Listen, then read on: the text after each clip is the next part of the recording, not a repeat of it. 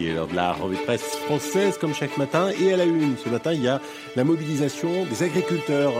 Il y a un changement historique dans la grande distribution, ma chère Julie, ça va vous intéresser. Et d'alimentation, on en parle aussi ce matin dans le Figaro. Mais là, pas de lapin, non, c'est de poulet dont il est question. Today's story, Neil, is about a food that a lot of people around the world eat for breakfast. It's Business. La revue de presse du business de la bouffe. Avec Olivier Frey. Et Daniel Coutinho.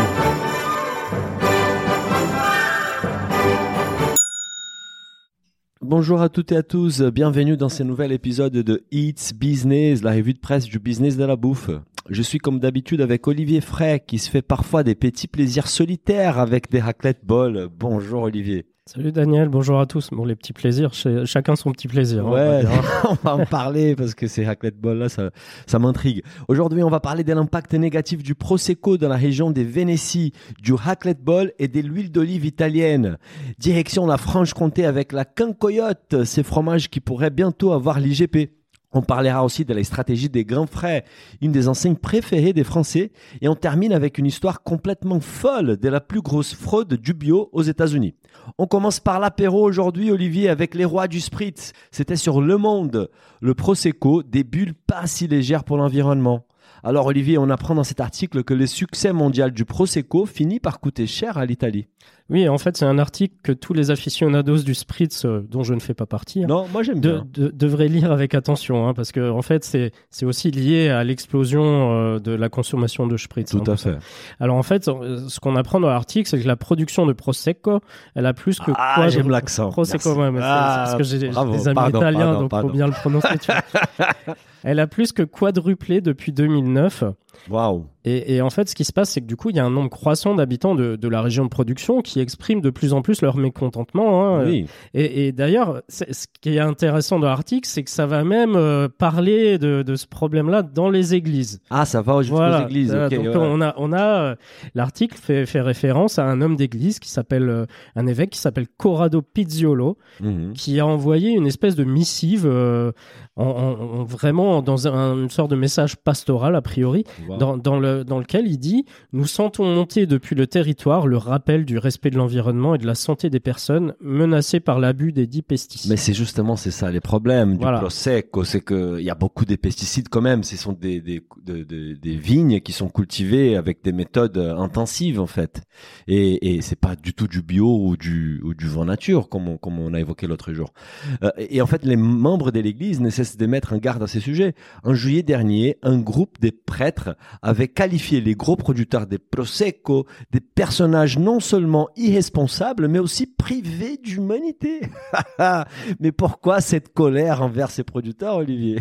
En fait, le- l'article explique bien que si finalement l'explosion de la demande au niveau mondial pour le Prosecco, c'est un peu une bénédiction pour l'économie locale. Hein, bon, D'accord, ça multiplie, tout- tous ceux par qui, pro- quatre, qui produisent du Prosecco, ils doivent être heureux ils sont peut-être Oui. acheter une Ferrari pour certains. Mais ça a aussi provoqué un accroissement accéléré de la surface du vignoble. hein. Donc du Mhm. coup, euh, finalement, ça se fait en général au détriment d'autres productions, évidemment. hein.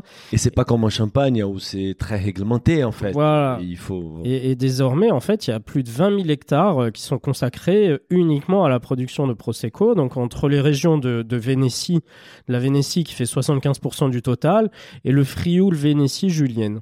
Waouh, ça cartonne les Prosecco, Olivier. Mais il faut souligner aussi que cette région a été reconnue par l'UNESCO comme patrimoine de l'humanité. Est-ce que l'UNESCO ne devrait pas imposer l'interdiction des pesticides dans une, zone qui est donc patrimoine de l'humanité? Qu'est-ce qu'on fait avec notre patrimoine, en fait?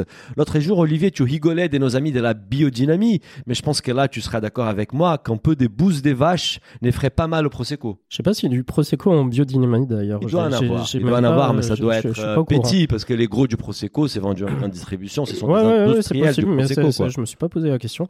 Et en fait, euh, la- même cette année, hein, la tendance, elle est encore à la hausse. hein. Il y aurait, selon euh, Denis Pantini, qui est un économiste spécialiste du marché des vins et spiritueux, Mhm. que deux solutions, en fait, pour régler ce problème-là. Ce serait augmenter les prix euh, de, de tous les Prosecco ou alors augmenter la production. D'accord. Voilà. Donc, oui. vu le positionnement prix du Prosecco, En fait, ce qu'il dit, c'est que finalement, euh, le Prosecco, le, le positionnement prix, il est pas forcément super élevé non plus. Donc, le potentiel de hausse, il est assez faible. accessible en fait. Voilà, parce que si, sinon, euh, bah, autant acheter du champagne, hein, euh, clairement. Oui. Et du coup, ce qui reste comme solution, c'est étendre la zone de production pour accroître les volumes. Ouais, mais Voilà. bon. Donc, soit on à quel régule prix pour la région Soit on la- régule la... consommation en augmentant les prix, donc les gens vont en consommer moins. Soit on se dit, bah, on va augmenter les volumes pour en vendre encore plus. Oui. Et du coup, l'autre problème qui est mis en avant, c'est que finalement, pour ce type de vin-là, et on, on en a parlé juste avant, hein, c'est que les pesticides sont une sorte de fatalité parce que pour, la, pour que la viticulture soit rentable, il faut produire beaucoup et donc ça implique des traitements. Bon, ça c'est c'est un argument qu'ils vont mettre en avant, mais je pense qu'ils pourraient, comme comme évoque l'article, tout à fait aller vers une stratégie de, de, de vers la qualité, avec des productions moins importantes et du coup un prix des ventes supérieur. Avec la notoriété du prosecco aujourd'hui, c'est quelque chose qui prendra peut-être une deux décennies euh, pour pour mettre en place, mais ils pouvaient le faire. Mais il y a un autre problème qui est évoqué dans l'article aussi, c'est en fait la façon comme les prosecco il est vinifié, parce que la majorité des prosecco, notamment ceux industriels et pas chers, ils sont produits avec la méthode Charma. Ça veut dire que la seconde fermentation a lieu dans des grandes cuves closes avant la mise en bouteille. C'est qui est beaucoup moins coûteux que la méthode traditionnelle ou la méthode champenoise où la seconde fermentation a lieu en bouteille. Et donc, Oui, je pense qu'il y a des coûts de stockage en moins, ça c'est clair. bah ouais, bah oui, évidemment. Donc en fait, les, les prosecco n'a pas été imaginé comme un- une boisson haut de gamme et, et évidemment faire cette transition vers la qualité, ça va leur coûter euh, beaucoup très cher probablement. Oui, mais d'un autre côté, s'ils augmentent trop les prix, tu feras du spritz au champagne après. Parce Bah, que ce mon sera petit équivalent. conseil à nos auditeurs, continuez à boire du sprit, mais demandez un pétillant naturel français à la place du prosecco. Ça fera moins mal pour la planète, mais aussi pour votre tête. Ou sinon, reprenez du Kir Royal ou des choses comme ça pour relancer la consommation de champagne. On va continuer avec un sujet d'extrême importance, Olivier. C'était sur Uzbek et Rika. Le raclette ball, ultime alerte avant la mort du vivre ensemble. la saison des raclettes est arrivée, Olivier, et les acteurs de l'agroalimentaire, toujours très créatifs, nous ont préparé une surprise cette année. Oui, cette fois-ci, ça vient de l'enseigne Picard qui, qui a lancé un tout nouveau produit. C'est un, un raclette bowl, hein, en fait. Il y a du fromage, il y a de la charcuterie, il y a des pommes J'avais de une terre. question technique, dans un en fait. bowl. Ça vient surgelé. Donc, Bah tu, as, ouais. tu as la charcuterie surgelée, les fromages et les pommes de terre surgelées. Bah, a priori, et tu chauffes comment ça? Bah, Au je, four? je, je sais pas. Je, j'ai pas et la acheté. Aurait... charcuterie, tu la passes au four aussi. J'ai pas testé. T'as testé, toi? On- on- Non, non. Je sais Mais pas si quelqu'un a testé, mais en tout cas, euh, ça, ça fait énormément parler sur les réseaux sociaux. Ah bah ça, ça se comprend. J'étais allé sur, je suis allé sur les sites des Picards et les commentaires ne sont pas très élogieux, Olivier, avec une note moyenne de 2,4 sur 5. Il y a un des clients qui dit déception, arrière-goût amer, charcuterie bof. Dommage, à la première fourchette, grimace. Mais il y a d'autres qui ont l'air d'aimer. Il y a un client qui dit super idée des Pic- Picard. Ces plats est idéal lorsqu'on a une envie de raclette soudaine et qu'on est seul. Il manque juste le petit cornichon. Bon, après, j'ai envie de dire, quand on a une envie de raclette soudaine et qu'on est seul, on peut aussi aller s'acheter un peu de fromage, quelques patates, et puis voilà, hein, Ah c'est bah réglé. voilà hein, mais je vais dire après, mais, mais en fait, c'est- comme l'explique l'article, c'est que finalement, la, la saison de la raclette, elle ouvre en général un nouveau cycle de fête où la possibilité de faire fondre des petites tranches de fromage et surtout prétexte à se retrouver entre amis ou en famille. Hein, c'est vrai, c'est vrai, c'est- un des plats les plus conviviaux qu'on a. On est d'accord. on- on voit tout le monde qui fait un post Instagram aujourd'hui sur sa première raclette de La l'année. Saison Alors, ouverte. Le plus- se- selon les années, c'est plus ou moins tôt. hein. Là, en ce moment, on en voit arriver, mais il fait pas encore super Non, froid cette non année, plus. ça va donc, être un euh, peu plus tard que d'habitude. et évidemment, finalement, un raclette bowl, eh ben, ça se consomme tout seul. Euh, moi, je vois pas euh, cinq personnes euh, avec cinq raclette bowl. On est d'accord. Mais moi, c'est comme tu dis, c'est lié à la convivialité. Et, après, moi, j'ai rien contre si on a envie. Moi, j'ai parfois envie de manger du fromage fondu, de la raclette tout seul. On y va. Sauf qu'on pourrait quand même aller en bas de chez soi, voir les, petits fromagers du, quartier, les petits bouchers du quartier, acheter des produits frais. Et, et, et cuire trois pommes de terre euh, trois minutes, quoi. C'est pas très compliqué. Euh, c'est pas parce qu'on est seul qu'on doit manger de la merde. On est assez d'accord. Bon, après, euh, chez Picard, il y a pas que, y a pas que de la merde. Hein. Non, non, On- non, non, on- non, non, non, non, j'ai dit pas ça. voilà. Non, chez Picard, il y a évidemment pas que de la merde. Il y a même des, des très bons produits. Mais les raclette ball, c'est quand même un concept un peu foireux, quoi. Mais en fait, euh, on, on verra si le raclette ball euh, revient l'an prochain. Ça veut dire qu'il a eu du succès. On verra. Ouais, moi, je suis assez, je serais assez curieux de, de, de connaître les, les ventes parce que euh, ça, ça répond euh, quelque part peut-être à une demande de gens euh, qui veulent euh, consommer rapido un raclette ball devant Netflix. Enfin voilà. Mais en fait, le, le- le- le problème de fond finalement, et c'est ce qui est dit dans l'article, hein, c'est que ce, le, le raclette ball, finalement, c'est un, un, un bowl de plus euh, sur le marché où on avait déjà euh, même des fonds du bowl, euh, des aligo bowl. Et comme le dit l'article, le bowl, il est conçu pour être ingurgité seul. Il ramène toute nourriture qui fait signe vers le collectif, la joie, le partage, à une morne expérience de dégustation face à soi-même. Ouais. Donc c'est vrai que c'est c'est ce côté vraiment individualisé des produits qui sont faits à la base pour être partagés de manière conviviale. C'est j'ai- vrai que c'est un on petit a- peu moi, triste, je- quoi. Oui ou non Moi, moi, à la maison, par exemple, mes enfants, j'ai fait souvent des bols. On fait un, un quinoa, du riz avec des légumes au four. Ils font ce petit bol, ils trouvent ça sympa. Les problèmes, c'est pas les bols en soi. Pour moi, c'est les fromages, la charcuterie, les pommes de terre surgelées qu'on passe au four. Mais, mais en fait, j'ai creusé un petit peu cette histoire des raclette bol. Et en fait, ça n'a pas été inventé par Picard. hein. C'est une tendance qui a surtout émergé l'hiver dernier. Euh, et il y a même quelques restaurants qui proposent de la raclette bol en livraison. Et tu sais quoi, Olivier? Il y a même un restaurant virtuel sur Deliveroo qui s'appelle Raclette Ball. Il y a aussi des adresses spécialisées dans les pokés qui font une version raclette en hiver. Ils sont forts dans la bouffe quand même. Mais oui, oui, oui, mais bon, après, la, la raclette, euh, ce que vous pouvez faire, sinon, vous faites une raclette avec des potes. Et s'il reste un peu de fromage, vous congelez le fromage. Ça vous fera deux, trois tranches qui restent au congélateur. Après, vous faites un bol. Et après, vous faites un bowl. Moi, moi j'aime bien les, utiliser les, le reste de fromage de raclette quand, quand il en reste, hein, parce que c'est rare. Moi, il reste pas. ouais. Et moi, je, je fais des burgers avec. C'est très Ah, bon. C'est ah très oui, bon hein, moi, non, pour faire des burgers. hein. partout.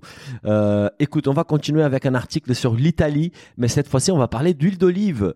C'était sur Les Échos. Quand la guerre des prix en Italie pousse les oléiculteurs à l'exportation. Dans cet article, on apprend, Olivier, que la meilleure façon de protéger le pouvoir d'achat des Français est d'aller faire ses courses en Italie.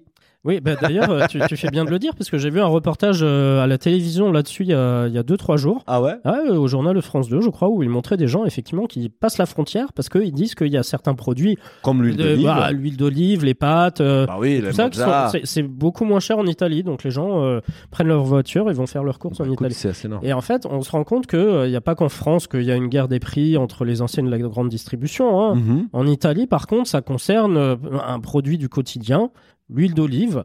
Et du Ouais. coup, en fait, c'est Daniela Pontecorvo, qui est directrice marketing de Costa d'Oro. Costa d'Oro, c'est une filiale d'ailleurs du groupe Avril, j'ai découvert ça. Ah, je savais pas. Euh, en fait, elle dit le marché italien est le plus gros marché en volume, mais c'est aussi le plus concurrentiel. Mhm. Près de trois quarts des ventes d'huile d'olive en GMS sont en constante promotion. Trois quarts des ventes Ouais, en promotion, c'est énorme. Et du coup, le marché italien de l'huile d'olive, il est très atomisé.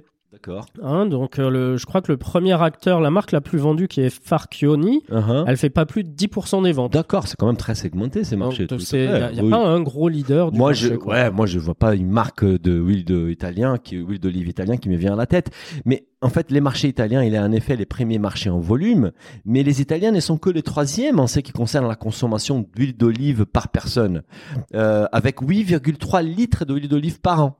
En fait, les, les, les rois de l'huile d'olive, ce sont les Grecs, avec 12,5 litres euh, d'huile d'olive par an par personne, et l'Espagne avec 11,7. Et la France n'est que le 15e pays avec une consommation de 1,5 litres par personne par an. C'est pas beaucoup. Non, c'est pas énorme. Moi, je Moi, je m'attendais plus que ça, ouais. Moi, je faisais les calculs avec Laurine, là. euh, moi, je suis à 8 litres, euh, 9 litres par personne par an, quoi. Plus la, la moyenne euh, italienne. Tu as 8 litres euh, par personne de ton foyer par an. Ouais, on est 4, on consomme 30 Oh, litres, oh, c'est euh, vrai, 30, ouais, c'est- 35 c'est beaucoup, litres par an. Ouais, moi, j'adore l'huile Ah. d'olive, quoi. Moi, j'ai des racines portugaises, déjeuner, tu vois, toi. voilà. Et en fait, finalement, la, la planche de salut pour tous les oléiculteurs italiens, ça reste l'export du coup, parce Oui. que, comme l'explique Daniela Pontecorvo, en France, le prix moyen, c'est de 7,25 euros le litre, alors qu'en Italie, c'est 4,60 euros. Donc, si tu veux aller chercher de la valeur ajoutée, euh, bah, tu, vas sur d'autres marchés où c'est plus rémunérateur. C'est clair, on comprend parfaitement en fait les acteurs d'huile d'olive en Italie parce que l'écart des prix est de presque 57% entre les deux pays. C'est énorme. Et même si en France, la majorité des huiles d'olive sont achetées dans la grande distribution, les hard discount, qui écoulent autour des 60% de l'huile d'olive vendue en France, ça reste quand même un prix moyen beaucoup plus élevé qu'en Italie. Par ailleurs, je rajoute une petite information, même avec une consommation plus faible que ses voisins de la Méditerranée, en fait, la France reste un importateur détail, car elle produit très peu, que 4% de sa consommation annuelle. Ouais. C'est Oui, un petit vrai. producteur d'huile d'olive, en fait. On Oui, un on petit a peu en Provence. producteurs chez nous, euh, bah, notamment dans le sud, hein, effectivement. Et puis on a des producteurs qui sont très connus. On a Patrick Bruel qui fait de l'huile d'olive aussi. hein. Écoute, euh, de l'huile d'olive, on va passer à un fromage liquide. C'était sur l'Est républicain. La quincoyote, emblème de la gastronomie franc-comtoise, en route vers l'IGP. Alors Olivier, explique-nous tout sur ces fromages qui n'est pas si connu que ça finalement. Alors c'est pas si connu. Enfin si, dans l'est, dans, dans l'est de la France, on le connaît bien quand même. hein, mais Mhm. La, la cancoyote, alors il y a, il y a plusieurs. on- moi je dis cancoyote, il y a des gens qui disent cancoyote. euh, il y a- y y, plusieurs manières de, de- de- de le prononcer. C'est un des produits emblématiques de la gastronomie franc-comtoise. hein. Elle va se manger chaude ou froide, nature ou aromatisée. Et en fait, on apprend qu'elle pourrait décrocher une IGP, donc indication Ah, géographique Ouais. protégée, en 2022. Et en fait, l'article, euh, qui, est, qui est très complet, hein, pour ceux très qui, sont fans de cancoyote, euh, allez, voir cet article, vous, vous saurez tout sur la cancoyote. hein. On verra, il en a plein. Il, il, a- il parle de son histoire, des origines, des secrets de fabrication, de son poids dans l'économie locale. Et on apprend par exemple que la cancoyote, elle est née au XVIe siècle dans une ferme en Haute-Saône et qu'en fait, elle est issue d'une erreur de fabrication. Donc c'est assez rigolo, c'est encore un produit de plus qui est né euh, suite à une erreur Comme de fabrication. plein de la Ouais, gastronomie comme la tarte tatin, comme plein de choses. Euh.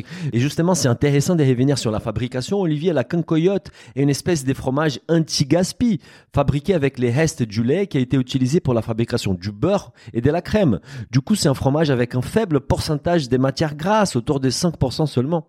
Pas mal. ouais, ouais, 5%, C'est un fromage euh, C'est un fromage light. Light, c'est léger. naturellement light. Naturellement light. Et en fait, on, la, la production, elle a atteint à peu près 5200 tonnes. Hein, Ah, quand 2019, même. C'est pas rien. Et elle est ré- réalisée, par- il y a 16 fabricants qui sont 16. spécialisés là-dedans. Ah ouais. Et il y a euh, 400 éleveurs laitiers qui fournissent le lait à ces 16 fabricants. Quand même, hein. pour moi c'était un fromage presque anecdotique, mais en lisant l'article, je me suis rendu compte qu'il y avait une vraie communauté de la quincoyote. Il y a même une confrérie nationale autour de ces fromages, des livres et des chansons, comme celle que je vous fais écouter tout de suite.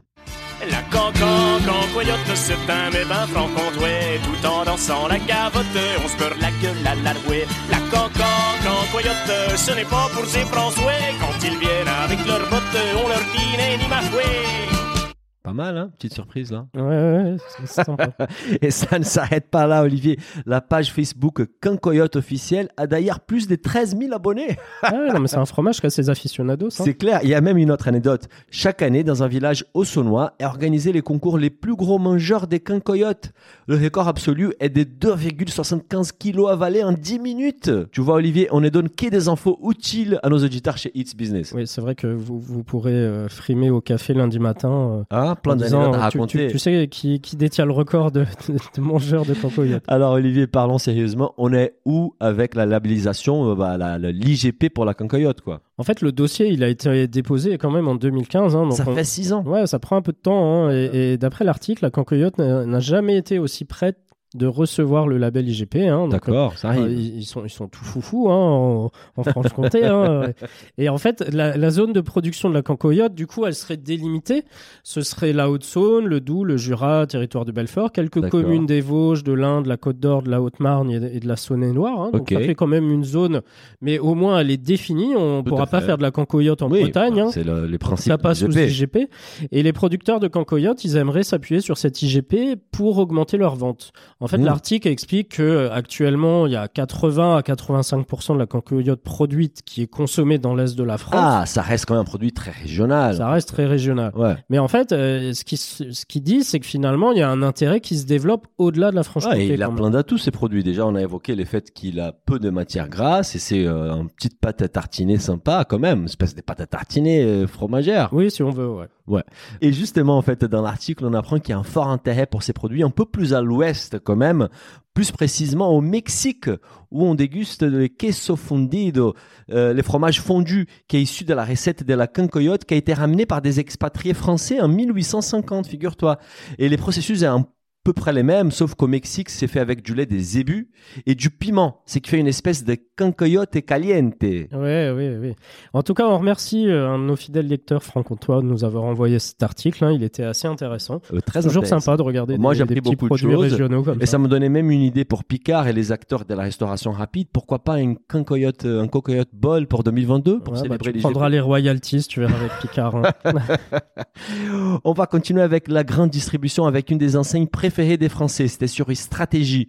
Le bonheur est dans les grands frais. Alors Olivier, nous avons déjà évoqué grands frais sur It's Business, mais cette fois-ci, on apprend davantage sur l'enseigne et sa stratégie.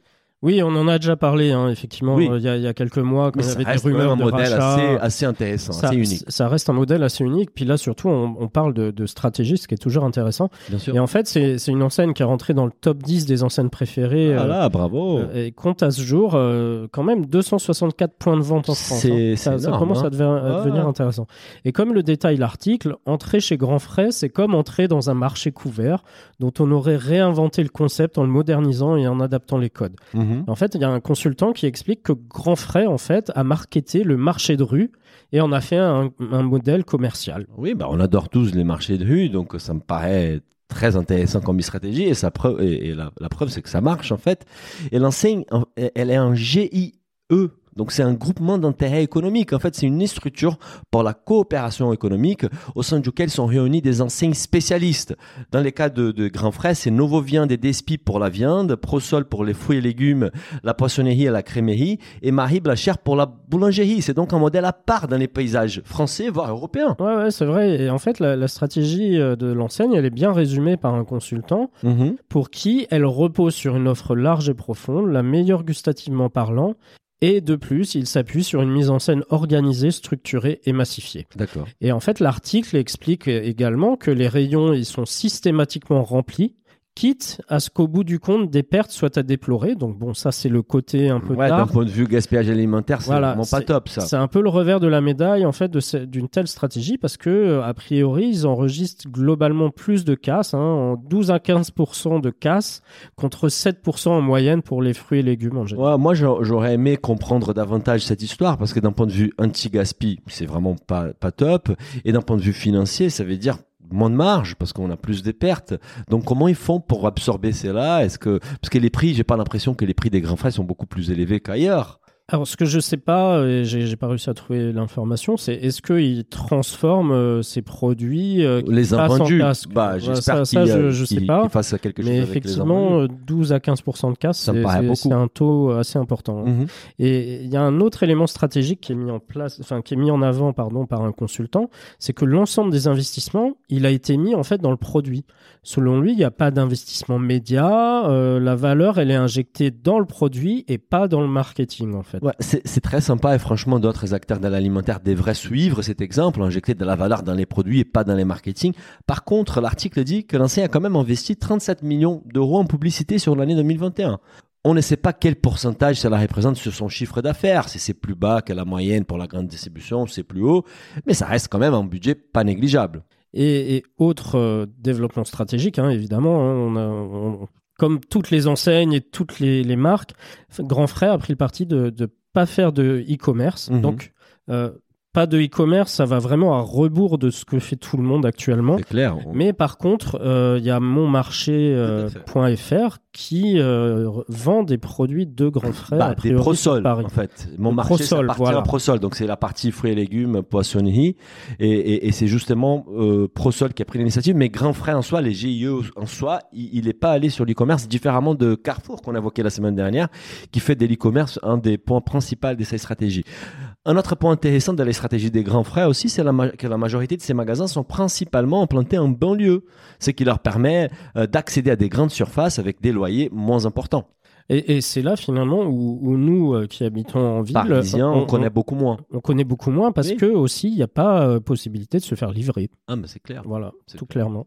Bah, on va continuer et on va terminer aussi avec une histoire digne des Hollywood, Olivier. C'était sur New Yorker, The Great Organic Food Fraud, la grande fraude sur l'alimentation biologique. Olivier, merci beaucoup pour les choix de cet article qui était si long qu'un roman. En fait, j'ai passé la journée entière à les lire. Je sais pas, il faisait 10 pages l'article. Ouais, ouais, c'est un, article euh, très long et très complet, mais enfin, sur- qui était en anglais en plus sur le New Yorker, mais vraiment un article assez passionnant. hein. Passionnant, passionnant. Ça raconte l'histoire assez sidérante de, de Randy Constant, Hmm. et, et Randy. qui est euh, qui a fait une fraude au bio euh, monumentale euh, via l'entreprise Organic Land Management qu'il a cofondée en fait en 2001. D'accord. Alors, comme l'explique l'article, en fait, le consommateur de produits bio, quand il achète un produit bio, il Oui. achète à la fois un produit et une assurance sur un produit. Un voilà, label il achète un produit bio avec voilà. voilà tout ce qu'il y a derrière. Donc, l'assurance, c'est euh, une- des assurances derrière, c'est d'avoir été cultivé sans l'application de certains herbicides, pesticides, engrais, etc. C'est la base du label bio. Et donc, un examen minutieux, par exemple, d'une récolte de tomates non bio pourrait révéler qu'elles ont été exposées à ces traitements. hein. Tu, prends des tomates qui sont pas labellisées bio, tu pourrais voir euh, des, des résidus. Mhm. Toutefois, euh, les tests de détection des résidus, ils sont pas très courants dans la réglementation bio aux États-Unis. Ah, Donc ça, c'est un des premiers euh, facteurs de ça qui a déclenché un peu cette fraude-là. Ouais. hein. Et, et comme l'explique l'article, en fait, la vraie différence en fait entre une tonne de soja bio et une tonne de soja conventionnel, hein, on est aux États-Unis, je le rappelle, hein, là, on n'est pas, en- on n'est pas en France. hein. Mhm. C'est l'histoire que vous pouvez raconter à leur sujet. Ah, donc les Américains, ils font confiance au storytelling des producteurs Euh, voilà. sans forcément contrôler derrière? Ouais. Bah, ça m'étonne. En Europe, c'est quand même beaucoup plus réglementé. Bah, on espère, enfin. Et, et d'ailleurs, on, on sait que le- le- l'organique, enfin le, le bio à l'américaine, c'est pas les mêmes contraintes que le bio euh, en Europe. hein. Oui. Tout ce qui est beaucoup plus organique, léger comme, euh, voilà, comme. Et en fait, euh, ce qui se passe, c'est que, bah, comme partout, hein, les, les ventes d'aliments bio, elles ont, elles ont bien augmenté aux États-Unis. Entre sûr. 2000, là, on, est à peu On près au début de la aux- création. ouais, hein. Entre 2000 et 2005, les ventes d'aliments bio ont presque doublé aux États-Unis Énorme. pour atteindre, euh, à cette époque-là, 13,8 milliards de dollars par an. Super. Et en fait, c'est un tout nouveau système national de certification bio qui a été mis en œuvre en 2002, qui a participé aussi à cette croissance en fait du bio là-bas. hein. Mhm. Donc les, les terres soumises à des traitements non bio, elles ne pouvaient plus être converties à la production bio du jour au lendemain. Oui. Ça, c'est comme chez nous. hein. C'est la Le conversion. processus Oh. devait prendre trois ans. Ok.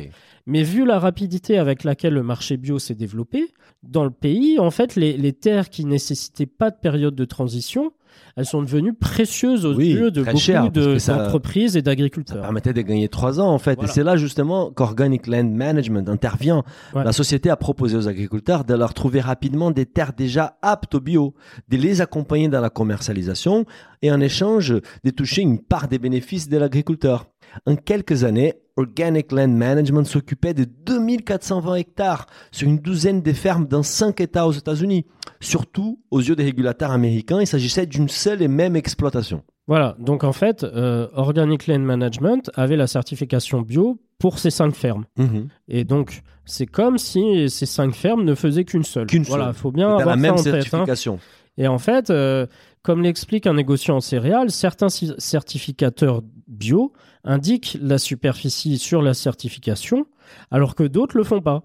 Parce que c'est pas exigé par l'USDA, le ministère euh, de Donc l'Agriculture. Organic, Organic Land Management ne les faisait pas. Son certificateur ne le faisait pas. Donc euh, il pouvait très bien avoir euh, 15 fermes Oui, euh, et il avait toujours la certification bio. pour la Et totalité. euh, il pouvait avoir 2400 hectares ou 10 000, ça changeait pas grand chose en fait pour lui. Oui, et en plus, euh, surtout, les inspecteurs ne vérifiaient pas vraiment si les produits étaient vraiment biologiques. Il n'y avait aucune analyse de ces produits-là.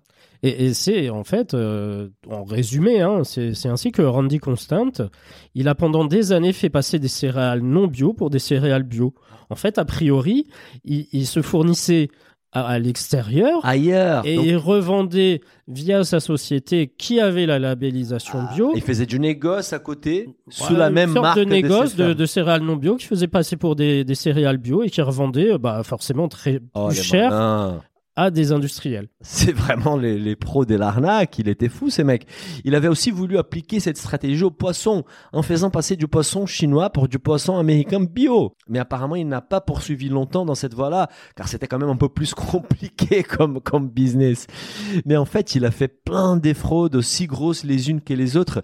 Mais on pourrait y passer la journée. C'est pas pour rien que l'article était si long. Ouais, et en fait, avec ce stratagème, euh, il a mis en place euh, ce qui est connu comme euh, la plus grande fraude à l'agriculture bio aux États-Unis. hein. Il est accusé d'avoir vendu pour au moins 250 millions de dollars de produits contrefaits. hein. Énorme, énorme. Mais l'histoire finit pas très bien pour lui en fait, parce que il se fait rattraper quand même. Et un article du journal local a révélé publiquement tous ses délits. Et ces jours-là, il s'est suicidé. Ouais. C'est une histoire des films de Hollywood, quoi. Oui, oui, D'ailleurs, c'est- ça donne des idées. Ouais, D'ailleurs, c'est pour ça que l'article, c'est limite un roman. hein. C'est un roman. Bah, bah, de toute nouvelle. façon, je conseille à tous les auditeurs qui ont du temps à lire l'article, quoi. Olivier, merci beaucoup pour cet épisode et on se retrouve la semaine prochaine pour un nouvel épisode. Salut Daniel, au revoir à tous. Si le podcast vous a plu, n'hésitez pas à le noter 5 étoiles sur votre appli et à le partager autour de vous. Pour vous abonner à la newsletter, il suffit d'aller sur businessofbouffe ou olivierfray.com et vous abonner dans la rubrique newsletter. Bonne semaine et à bientôt